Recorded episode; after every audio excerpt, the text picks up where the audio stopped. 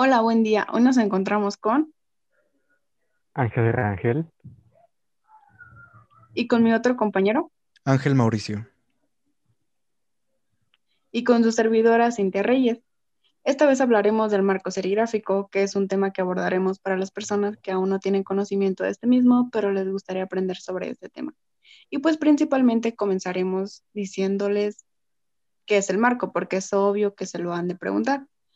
Y es un componente básico para que se utiliza para la técnica de la impresión y que tiene una estructura de cuatro lados.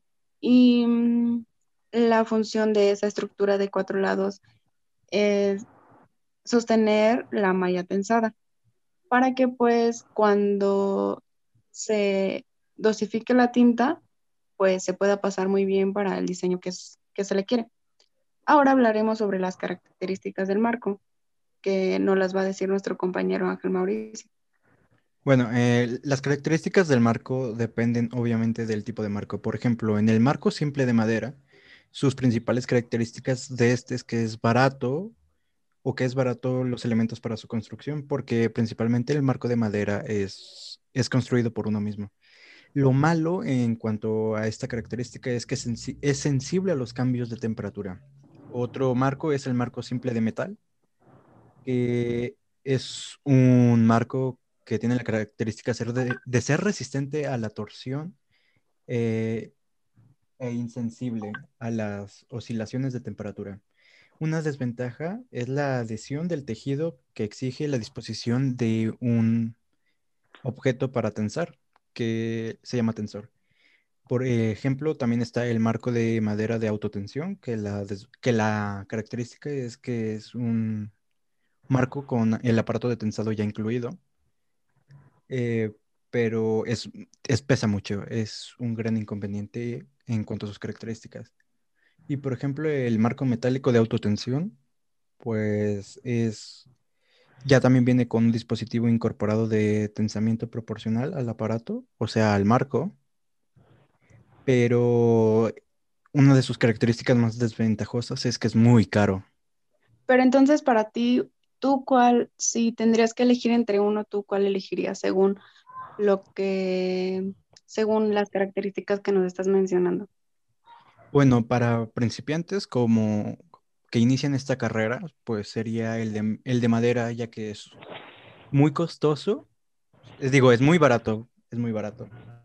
Pero sí es algo de nivel bajo. Ya si te quieres ir al nivel medio, que te vaya a durar un buen tiempo, sería el de, el de metal. El único, el mayor inconveniente de este es que necesita un aparato para tensar. Pero pues en mi punto de vista creo que, que sí, es exactamente así como tú lo dices, como que para los que van empezando pues el de madera y para los que ocupan que sea más mayor cantidad de impresión y así pues igual el de metal. Bueno, ahora vamos con cómo elegimos el formato del marco que nos lo va a decir nuestro compañero Ángel Rangel. Am, pues el formato del marco se tiene que se- elegir según la norma DIN. ¿Y qué nos dice blanco. esta norma o qué es lo que nos...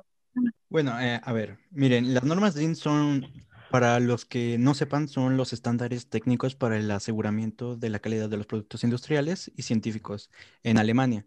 Eh, las normas DIN representan las regulaciones que operan sobre el comercio, la industria y la ciencia e instituciones públicas respecto del desarrollo de productos alemanes, pero principalmente las han adoptado en todo el mundo, ya que principalmente la Unión Europea, que es la sede de las artes gráficas como es París, pues son su base.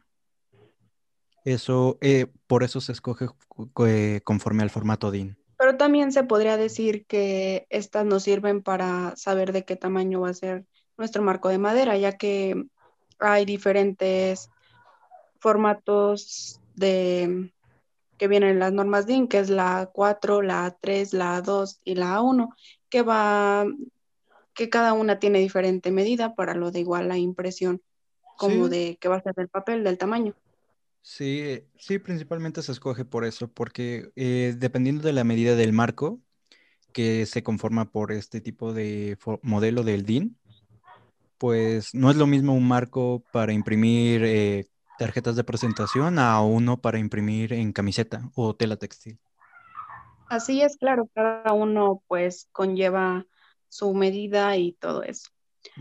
Em, y ahora vamos para la clasificación que nos va a comentar nuestro compañero Ángel Rangel.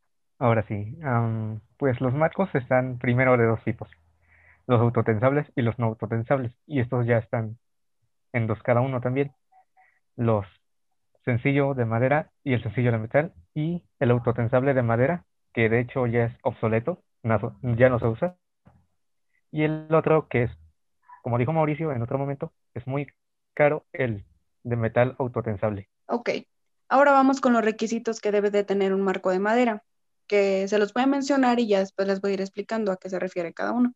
Sí, espera, eh, espera, espera, Cintia. Eh, creo que también tendremos que decirles que en la clasificación, aparte de esos, también se clasifican por la técnica en la que se va a utilizar. Eh, en, la, ah, en, la, técnica de tensar tejido y el perfil del marco. Eso también es son otras dos opciones por los que se clasifican a los marcos. Sí, estoy muy de acuerdo contigo. Ok, Ahora sí pasaremos a los requisitos del marco serigráfico que se los voy a mencionar. Es estabilidad, resistencia a la deformación, construcción, capacidad de resistencia, poco peso, cuidados sencillos, larga vida útil y pulimentado. En estabilidad, pues más que nada nos tenemos que fijar que, que tenga una estabilidad en el tejido del tensado. Con resistencia nos referimos a que pues no tenga una deformación o que todo esto puede evitar las torsiones. Mm, ¿Qué más? en construcción del marco nos referimos a que, pues, en la construcción del marco nos, nos referimos a que, pues, obviamente tiene que estar bien construido el marco para que la función, pues, sea 100% a como queremos que esté, porque con que ya se, si se hace una construcción mala, pues, obviamente no se va a poder trabajar de igual manera. En capacidad de resistencia, pues, tenemos que, que ver y observar que tenga una una capacidad pues para soportar todo esto. En poco peso, como les pongo un ejemplo muy claro, es que supongamos que les deja, nos dejan de trabajo 500 impresiones. Entonces tenemos que estar levantándolo y volviéndolo a dejar y así. Entonces se podría decir que lo vamos a hacer mil veces si lo multiplicamos. Entonces, si pesara demasiado, ¿cómo, cómo le haríamos en esto? Em, cuidados sencillos, pues obviamente se tiene que tener un cuidado para, para que trate de durar más este, nuestro marco, que tiene que tener una limpieza y, y todo eso. En larga vida útil, pues tenemos que, tenemos que tener ese requisito como para darnos cuenta de que en sí, pues sí nos va a servir el, el marco para que, pues para varios trabajos, ¿no? No solamente para uno, ah, para varias En la parte de larga vida, creo que el punto más, más conveniente o de ejemplificación sería que no importa que te compres un marco caro, si, si tu malla no te va a durar ni, ni tres pasadas. O sea, buscas un marco que, que te sea eficiente.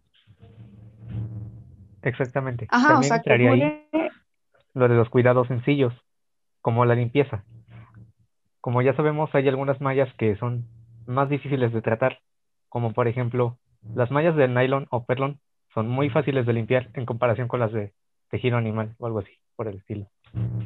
Exacto, entonces a esto nos tenemos que dar cuenta que cuando vayamos a comprar un marco o si nosotros lo construimos, pues nos tenemos que dar cuenta de que pues obviamente nos vaya a durar, porque pues de nada va a servir que nos cueste demasiado o nos cueste barato, pero sí vamos a tener que comprar otro. Em, y con el polimentado esto, esto es muy importante ya que con esto confirmamos que no haya daños del tejido.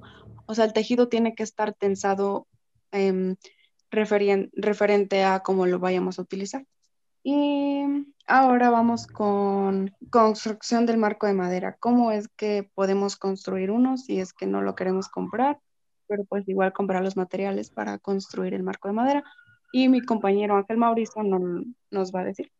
Ah, bueno, eh, obviamente lo de construcción del marco de madera es para personas que van iniciando principalmente en esto y que no tienen los recursos para darle una cierta inversión fuerte a, esto.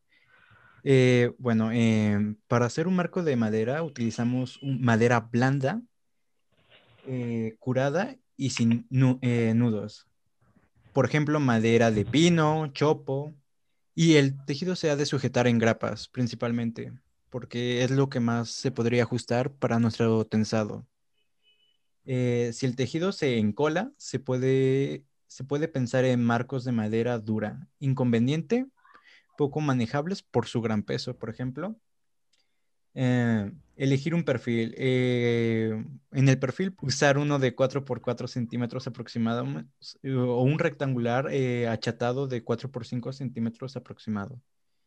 Para evitar la deformación del marco es conveniente que este conste de dos piezas encoladas. prepararlas en las esquinas juntas, esmeradas y resistentes, que pueda reforzarse con ángulos de hierro. Redondear los cantos del marco para evitar daños en el tejido. Proveer el marco de una ranura para un listón de tensión atornillable. Eh, integrar la madera con protección contra humedad y los disolventes con un producto a base de laca o, protector de madera. El, el, formato de marco no debe de rebasar la medida de 40 por 60 centímetros. Esto es muy importante ya que es lo más estándar en cuanto a medidas. Y redondear el listón de tensión para no dañar el tejido al tensar. Estos serían los pasos a usar cuando quieres construir tu marco de madera propio. Eh, hay muchas más formas, pero creo que esta sería la más recomendable. Ok, y en tu punto de vista, o sea, ¿tú te animarías a construir un marco de madera? Yo creo que simplemente por el gusto de decir yo pude hacer un marco de madera y obviamente porque no, si, porque no podemos darle una gran inversión al inicio, yo creo que sería una muy buena opción hacer tu propio marco de madera. Creo que así saldría más barato, ¿no crees? O sea, eh, al principio, si vas empezando en esta carrera, pues no es como de que vas a decir como de, ay, pues me voy a comprar uno de autotensión, porque realmente a en mi punto de vista, creo que no se va a utilizar pues para, para grandes tiradas. Aparte de que, por ejemplo, los marcos de autotensión, eh, estamos hablando de que estamos en México, aquí no hay un gran mercado de estos, y si los hay, principalmente están en los principales centros de, de artes gráficas, como sería la ciudad de, Ciudad de México o el norte del país pero aquí en Querétaro y, en y, en otros estados no hay, no hay tan fuerte mercado. Claro, y obviamente sería más difíciles de conseguir. Em, mi otro compañero no quisiera comentar algo acerca del tema. pues lo que le preguntaste a Mauricio sobre que si él le interesaría construir su propio marco, pues a mí en lo personal no. Soy demasiado torpe para todo. Creo que es más conveniente comprarlo cuando estás iniciando. Pero ¿no crees que sería una forma como de emplear más la técnica, pues haciéndolo tú y que sepas que va a estar, pues obviamente bien hecho, porque te tienes que investigar y obviamente tienes que saber cómo se va a construir? Mm, no, yo sigo con la misma idea. Bueno, pues a gustos colores, como siempre dicen. Eh, hay gente que le gustará eh, construir sus propios marcos y hay gente que no, no sé qué, eh, no le va a gustar arriesgarse. Y pues creo que de nuestra parte sería pues todo y pues quiero agradecerles que su atención y que lo hayan escuchado. Bueno, eh, pues yo creo que sería un agradecimiento a los que nos escuchan. Este es, nuestro primer capítulo. Esperemos que haya muchos más y les agradecemos. Gracias, en serio. que tengan buen día, buena noche o lo que tengan. Bye. Bye. No se enamoren.